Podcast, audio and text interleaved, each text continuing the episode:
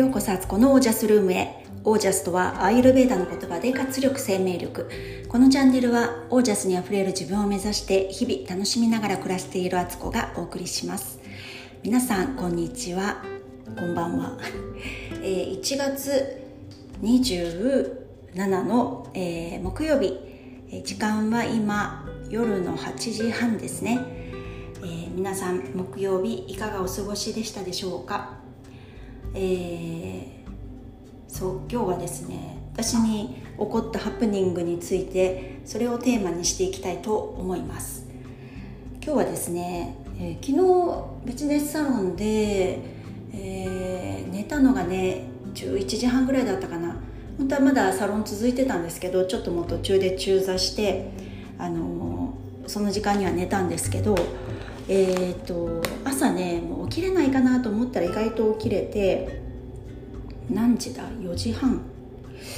5時ぐらい。4時半から5時の間に起きたんですよ。でお弁当を作りパパパッと家事も終わりうんトレーニングをして出かけるぞと。今日はね意気揚々と昨日言ってたみたいにちょっとね海のある方に行って海沿いをウォーキングしてからえー、カフェで仕事をしようと思ってたんですね。で天気もめちゃくちゃ今日良くて、えー、冬晴れという感じでね、あのー、最高じゃないかと思ってね、あの準備をしてパソコンをリュックに詰めて、え、出かけるぞって言って、あの右手を上げながらねあの拳を上げて出かけたんですけど車のとこに行ったらねあ車でね途中まで行くとこだったんで車で行こうとしてたんですけどなんと、えー、スマートキーが反応せず、え、ロックが解除できないんです。でまあもともとちょっとあの電池がそろそろなくなるよってサインが出てたのであの恐る恐るいつも使ってたんですけどとうとう来たかと思ったんですね。でとりあえずその代わりのスペアの電池っていうのを車の中に入れてたのでそれを取り出そうと思って車をねあの普通のアナログの鍵を使って開けたらあの開けて数秒したらすごい警報器が鳴り出してまあそうですねあの車のロックが解除されたのに、えー、車の中で鍵を感知できないとなる仕組みになってるようなんですけどもうびっくりしちゃって私はその音に。でこれまずいとあの完全にその電池が切れてるから反応しないんだっていうのは分かってたので交換するまでねこの音鳴り続けんのかいと思って もうすっごい音ですよねあれってね。時々ね駐車場からねそのけたたましい音が他の人とかもね鳴らしててあの聞こえてきたりするんですけど当の本人めちゃ焦るみたいなね。すんごい音だから迷惑にも程があるって感じで。で急いであの電池を出して交換しようとしたんですけど交換する時ってあのマイナスドライバーみたいのでこうねてこの原理で開けないと開かないんですよ電池のところが。でもう困ったなと思ってこんな鳴った状態で家にそんなマイナスドライバー取りに行くんかいと思いながらいたら、えーと、とりあえず焦ったので車から出て鍵を閉め直したら音が止まったんですよねなんかフーセーフって感じだったんですけどの私はもう本当出かける気満々だったから絶対に行くぞっていう気持ちでその場でね爪とかでこうね こじ開けようとしたんですけどどう考えても無理だったんで一旦あの家に戻りましてマイナスドライバーで電池を交換して戻ったんです。しかしそのそれでも、えーと鍵は反応しなくてなんかもともとねその電池のせいなのか、まあ、安い電池を買ったんですよね。それって100均だったかどこで買ったんだっけな。これちゃんとした電気屋さんで買った電池ではなかったんですよ。もともと新しく入れ直してもいつももうすぐ電池がなくなりますってワーニングがこう出ちゃうみたいな感じだったんで怪しかったんですね。新しい電池取り替えても同じ種類だからそれも多分もう電池量が少なくなってるかなんか品質が良くなかったと思うんです。で結局あの諦めました車に乗ることを。で今日は夫は会社に行ってたんで鍵車の鍵のスペアもね夫の鍵も家にはないしってことで諦めたんですよ。で家にね帰ってきてすごく天気のいい様子をベランダから外見てねああ本当だったら海に行って海風に当たりながら私はウォーキングしたのになとかあの私好きなカフェがねあの幕張イオンの中の蔦屋書店のスタバなんですけどあそこで私は数時間自分会議をしてみっちり仕事ができるはずだったのにとかって思ったりしてたんですよね。でもあこういう時こそ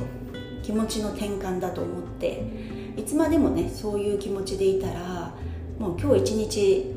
なんか無駄にしちゃった気分になるし何にも楽しいことはないですよねその後もそのことを思い出すと。本当だったらこうだったのにとかっていうことばっかり目についちゃって。であちょっと転換してみようと思ったんですよ。私が今日車に乗れなかったのには多分何か理由があるからだまあ鍵のね電池のことなんですけどいやでもそういう考え方ではなくて出かけられないってことは出かけない方がいいからのことが起こったんだっていう考え方なんですよね。あの普通に捉えちゃうとマイナスな出来事も実はプラスなんじゃないかっていうふうに考える考え方なんですよ。でもしかしたら車で出かけたら何か事故に遭ったかもしれないとか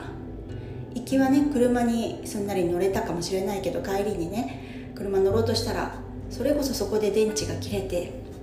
えー、車を運転エンジンかけることができなくて出先で大騒ぎになって、えー、車を置いて帰ってこなきゃいけない夫から鍵を調達してまたそのね、あの出先までね電車で行ったりとかして車をねあの取りに戻らなきゃいけなくい羽目になったかもしれないとか。なんかあとなんだろう。いくらでもそんなん考えられますけどあの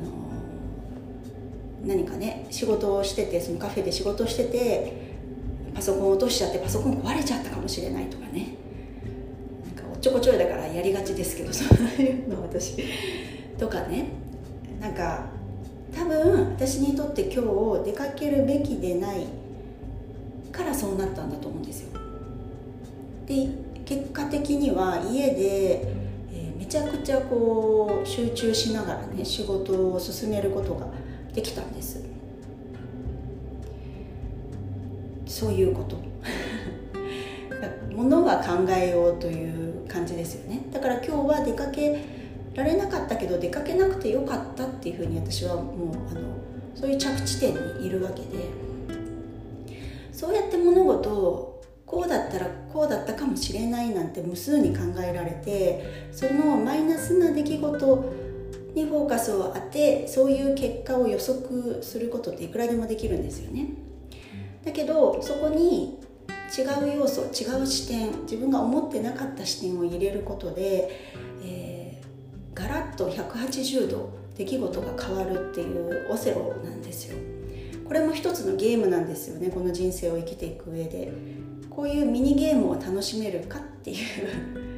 ゲームなんかいみたいな感じですけど。そういうことだと思うんですよ結果的には。このことってあの自分ではねあの分からないですけどその結果がどうだったのかとか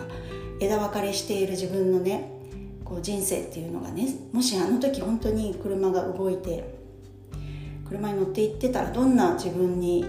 なってこの今の夜の地点でねどういう結果になってるかっていうのは分かんないわけですよ。だけどもそういう可能性もあったって思いながらあ私はとっても守られて幸せであのベストの日を選んだんだって思うこと。その着地点にいる今1月27日の、えー、夜8時半お風呂の中でゆっくりこう録音できている。っていう自分に私はあの感謝を捧げたいと思います。こういうことってね人生のうちで本当に本当に無数にあるのでなんかこうね考える転換を訓練していくとちょっとしたことでパッパってこういう考え方に切り替わるしそういう軽さって人生生きていく上ではめちゃくちゃ大事なんですよね。なんかいつも重く考えたりマイナスに考えたりあのなんかこう人のせいにしようとしたりとか出来事のせいにしようとして自分のこうね感情をなんかそこにあの重く乗せていくってやっぱり幸せな生き方ではないと思うし軽いことってあの波動が高いってことなんですよね。から波動高くオージャス高く生きていくことって大事だなってそういう考え方をね波動が低い時に無理やりしようとするとそんなんこじつけじゃないかっていうツッコミが自分で自分に入っちゃったりとか全くそういうね視点を変えるってことがもう眼中に全く入らなくなっちゃうとかってなると思うのでこうゆとりとか余白とかユーモアみたいな転換っていうのができるっていうのはあの自分の中の体も楽。体の調子がいい。寝不足でもない。便秘でもない。生理痛でもない。頭痛もない。みたいな。で食べたいものを美味しく食べれている。でも食べ過ぎることはない。とか。体はそういう状態。で、えーと、家のこともあのあそこを掃除しなきゃとかあなんかもういつもここ気になって通るたんびにやらなきゃと思ってるけどやってない段ボールがあるとかあ今日の夕ご飯何にすんべみたいなどうすんべみたいなまたかまた私やらなきゃいけないのかとかっていうねそういうなんか自分責め的なね私ばっかりみたいな感じになったりとか。であと考え方もですよね。本当にいつも見る場所って自分で選べるんですよ。どの同じ事実が現実が起こってもそれをどう捉えるかって自分で実はすごく選択できる自由があるのにもうこれしかないとかここしか考えたことがないとか眼鏡もねそういう時眼鏡かけててあのすごいなんだろうこのフレームが分厚くて、えっと、多分1 0センチぐらいこう幅があるようなフレームなんか前に出てるぐらいのこう横見えませんみたいなすんごい視野の狭いあのよく馬がね競馬の馬がこういう目隠しのあの何マスクしてますよね。ああいう感じで横を見させてもらえないみたいな。でもそれつけてるのは自分で実はそれを選択してるのも自分なんですけどもうずっとつけてるから分かんないんですよ。この視界が晴れるっていうこのマスクを取ったらもうちょっと広がった世界がねパッと見えるっていうのが分からない。からずっとこの眼鏡をかけちゃってるみたいな。わかりますかね？なんか自分で今ね目の前にねこう輪っかを作って手でこう眼鏡のようにしてやってみたんですけど本当にね視野狭くなりますよねこれね。あのよく手でジェスチャーするように眼鏡みたいなやったんですけど横見えんばみたいな。これ外すとすごい広がった感じがする。結構180度とは言わないけど正面見てても150度ぐらいまでは見えてる感じ。これがあの草食動物とかって真横も見えて後ろも見えちゃうんですよね。どんだけ視野広いんだっていうね羨ましいですけど。そういうことなんですよねきっとね。だから選ぶ選べるのは自分。実は選んでるのは自分だっていうことをあの認識すると生き方が軽くなるんじゃないかなと思いました。はいということで、えー、そんなお話でした。でえー、っとですねえー、ちょっと告知があります。え、っと来週のあちょっとごめんなさい。あの正確な日にちをちょっとスケジュール帳見ないと分かんなかった。で来週ねちょっとインスタライブやるんですよ。後でちょっと日にちを入れておきます。インスタライブをあの杉部ちゃんってねもう連日私が名前を出している杉部ちゃん。と久しぶりにインスタライブやろうっていうことになってえー、来週の、えっと、ちょっと後で日にちは入れるんですけど時間はねお昼の11時から12時あのママの、あの時間帯ですね。いろいろ、あのお母さんたちお母さん話題お母さんトピックスみたいな話家事だったり、あの子育てだったり体のことだったりファッションだったり、まあ、いろんな何の話になるかはちょっとその時のあの流れでいくんですけどまあ、お互いのねポッドキャスト聞き合ってるので、えーと、そのことについてねこうあのツッコミ入れたりとか質問したりとかもしたりしたいなってママトークタイムですね。それをやろうと思ってますのででアーカイブも残すので是非聞きに見に来てください。でちょっとねどっちのインスタの方を使うかまたあの詳細決まったらお知らせします。はい。ということで、えー、皆さんの暮らしが自ら光り輝きオージャスにあふれたものでありますように。オージャス起こったことは全てがベストだったと考える。